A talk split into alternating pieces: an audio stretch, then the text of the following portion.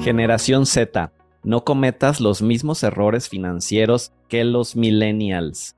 Somos Alberto y Alfredo Cortés, asesores financieros, y nuestra especialidad es asesorarte para que siempre tengas dinero. Financieros, ¿cómo están? Bienvenidos a otro nuevo episodio. Recuerden seguirnos en nuestras redes sociales, dejarnos comentarios en YouTube, Facebook e Instagram. El día de hoy les vamos a hablar específicamente a la generación Z y les vamos a contar qué son los, cuáles son los errores financieros que nosotros vemos cometió la generación millennial que hoy estamos en los 30 y ya entrando a los 40 de hecho. ¿Qué pasó? ¿Por qué muchos millennials sienten que no la armaron? Que a lo mejor no están donde quisieran estar. No sé, ¿tú qué opinas de eso, Alberto? ¿Crees que algunos de ellos tienen este sentimiento? Sí, Digo, eso es un sentimiento que se puede presentar de como inconformidad o no estoy donde quiero, me gustaría tener más, ¿no? sí, creo que es un sentimiento que se puede notar en algunas personas. Sí, exactamente. Eh, para mí, siento que obviamente existen millennials muy exitosos. Claro. Y no estoy hablando más que de tema económico, ¿eh? O sea, no vamos a hablar más que de tema económico. No significa que ay, ya seas una mala persona por no tener ahorita un gran patrimonio. o sea, eso no te quita tu valor. Pero vamos a hablar de dinero, que es nuestra especialidad. Muchos millennials hoy no tienen una casa propia, están batallándole, no tienen ahorros para el retiro.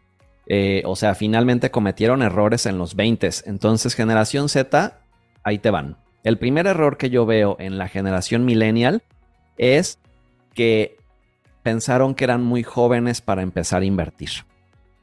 Yo me acuerdo que cuando estaba trabajando en a los 23, 22 años en Hewlett Packard, que fue mi primer, mi segundo trabajo, yo era raro porque pues lo primero que hice con mi fondo de ahorro fue buscar a alguien que me dijera cómo invertir. Entonces alguien de ahí de la oficina me recomendó a, una persona de Lloyd Y lo que hice fue meter mi fondo y hasta dije, wow, existen los fondos de inversión. O sea, me acuerdo que, o sea, era 2006, las tasas, la inversión en la bolsa estaba dando un 30% en ese momento. O sea, me fue súper bien.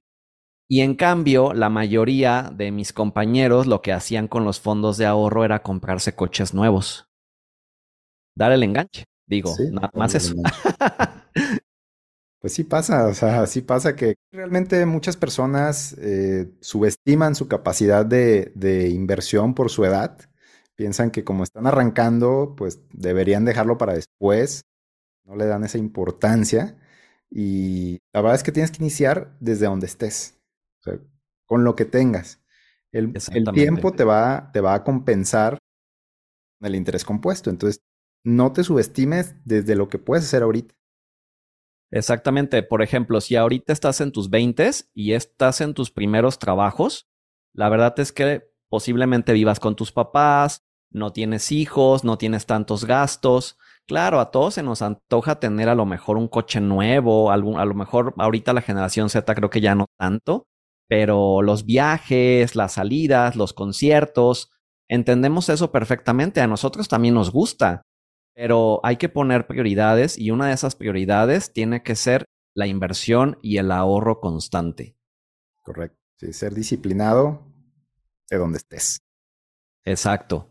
Eh, otro error que yo veo en la generación millennial fue endeudarse con tarjetas. Desafortunadamente, hoy nos toca platicar con muchas personas que están en los 30, como les decíamos, y pues ya tienen un mal historial crediticio, o sea, ya les fue mal con tarjetas, eh, a lo mejor no pueden sacar un crédito hipotecario, o si necesitan un préstamo para el negocio, esas tasas muy altas. ¿Tú ahí mm. qué, qué recomendación darías, Alberto? Sí, este, también lo hemos platicado y la verdad es que errorzazo pensar que la tarjeta es dinero extra, porque muchas veces lo, lo vemos así y la verdad es por falta de cultura financiera de que no nos explican que una tarjeta pues funciona como un, vamos a decirlo así, apalancamiento que te puede ayudar, es muy útil cuando la sabes utilizar. Pero la mayoría de las personas piensa que es como, ah, una extensión de mi sueldo, ¿no? Creo que, creo que a veces lo ven así. De que, bueno, me dieron esta tarjeta, me la gasto y pues ya lo veo como la pago, ¿no? El, el YOLO. Ahorita el tarjetazo. Entonces, sí, es importantísimo que sepas que es como un medio, un instrumento, pero no te debes financiar 100% en base a tarjetas de crédito, porque es una bombita de tiempo y en algún punto te pasa algo que no tenías esperado en tus finanzas, tienes que hacer un gasto por fuera y no pagas la tarjeta y toma intereses altísimos. Sí, para mí es importante tener una tarjeta de crédito, sí, tú hiciste ayer un, reel sobre eso, pero es importante aprender a manejarla. Ah, yo les diría, generación Z, millennials, quien nos esté escuchando, no más de tres tarjetas de crédito. O sea, se me ya hasta muchas. Dos máximos. O sea, no necesitas tantas. Lo he repetido en otros podcasts, no tarjetas departamentales, o sea, no tarjeta de Liverpool, no tarjeta de Palacio, porque la verdad no te dan nada, o sea, te dan meses sin intereses en ropa, la ropa no se tiene que comprar a meses. Pero bueno, ese es tema de otro podcast, ¿no? Este, ahora, el tercer error de la, que, de la generación millennial que yo observo es pensar que el ahorro para el retiro, o más bien desestimar el poder del interés compuesto en un producto de retiro.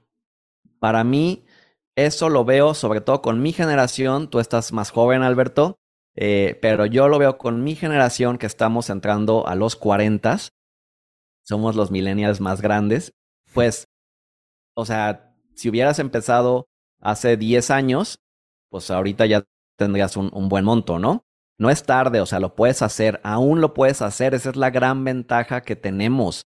O sea, tenemos todavía, por ejemplo, 25 o 30 años para prepararnos, pero desestimar el valor del interés compuesto como pensando que, ay, bueno, no pasa nada, empiezo en seis meses, en un año. Yo estaba pensando anoche, imagínate Alberto que hoy tú metes a una cuenta de retiro cinco mil pesos y que la dejas ahí los siguientes 25 años. ¿Cuánto dinero, esos cinco mil pesos en cuánto dinero se va a convertir? Pues mínimo se triplica, quintuplica, o sea, tal vez 10 veces incluso lo que está ahí. Yo creo que mínimo se convierte en 50 mil pesos esos cinco mil que hoy metiste. Entonces, por cada, si tú imagínate si tú contratas un plan de retiro eh, de cinco mil al mes y, y, dices, pues me espero seis meses, ya son 30 mil pesos que dejaron de trabajar, que serían 300 mil pesos para tu retiro. No sé si me explico. Y lo que dejas de ganar, ¿no? El costo. Lo que dejas de ganar por cada mes que te esperas. Entonces, ese es un error que cometió la generación millennial el esperarse. Entonces, generación Z, comiencen lo antes posible a invertir para su retiro. Porque es lo mismo. Entonces, es generación Afore, da igual. Va a ser lo mismo. Sí, somos los mismos. tenemos el mismo tema de las Afores. Y lo que juntemos en nuestra etapa de trabajo es lo que vamos a tener al final, ¿no? Entonces, importantísimo. ¿Alguna otra cosa que, que quieras recomendarle a los veinteañeros? Sí, el, tema de educación financiera constante. Creo que ahorita encuentras eh, mucho material allá afuera en YouTube, en Instagram. Eh, tal vez no todo valga la pena, pero hay, hay muchas cosas que sí puedes aprender y por supuesto que también dedica una parte de tu ingreso a, pagar ya sea una asesoría o un curso más especializado que, que, que tenga valor y que te enseñe, tal vez no solo de finanzas, pues de otras cosas que a ti te gusten, pero siempre la educación constante y el aprender a cómo incluso tú invertir, cómo hacer las cosas por ti mismo, o sea, creo que tiene muchísimo valor. También la gente subestima eso porque hablamos en, algún episodio de los costos y la verdad es que no, no sabes la, la diferencia de, de mundo que hay cuando tú comienzas a hacerlo de manera propia, empiezas a, a invertirlo, la verdad es que puedes llegar a metas mucho más lejanas de las que lo hicieras así dejándoselo a, a, no sé, a otro instrumento, ¿no? O sea, autoeducarte, claro, y creo que hoy hay información, o sea, en todos lados. No hay pretexto para no autoeducarte financieramente. Para mí, eh, ayer fíjate que salió un anuncio de, no tiene nada que ver, pero ahorita va mi punto. Salió un anuncio de alguien que buscaba un diseñador gráfico eh, así, puso, busco un diseñador gráfico fregón. Y una de las cosas que buscaba es que ya supiera inteligencia artificial eh, o sea, para hacer el diseño con inteligencia artificial. Entonces es como, wow, o sea, ya tenemos que estar a la vanguardia. Y a ver, dime en qué universidad te enseñan hoy, al menos no las que yo conozco, inteligencia artificial o a los, o sea, posiblemente apenas están empezando, ¿no? Pero no es como que vas a regresar ahorita, o sea, te, te autoenseñas. Entonces es lo mismo en el tema financiero. Eh, para mí es muy importante lo que dijiste, generación Z. Si quieren tener dinero, pónganse a estudiar el dinero. Correcto. Y bueno, déjenos comentarios. Aquí cerramos. Eh, estamos en redes sociales, Instagram, Facebook, YouTube, por supuesto. Y esperamos sus eh, comentarios y retroalimentación. Gracias. Chao. Chao, adiós.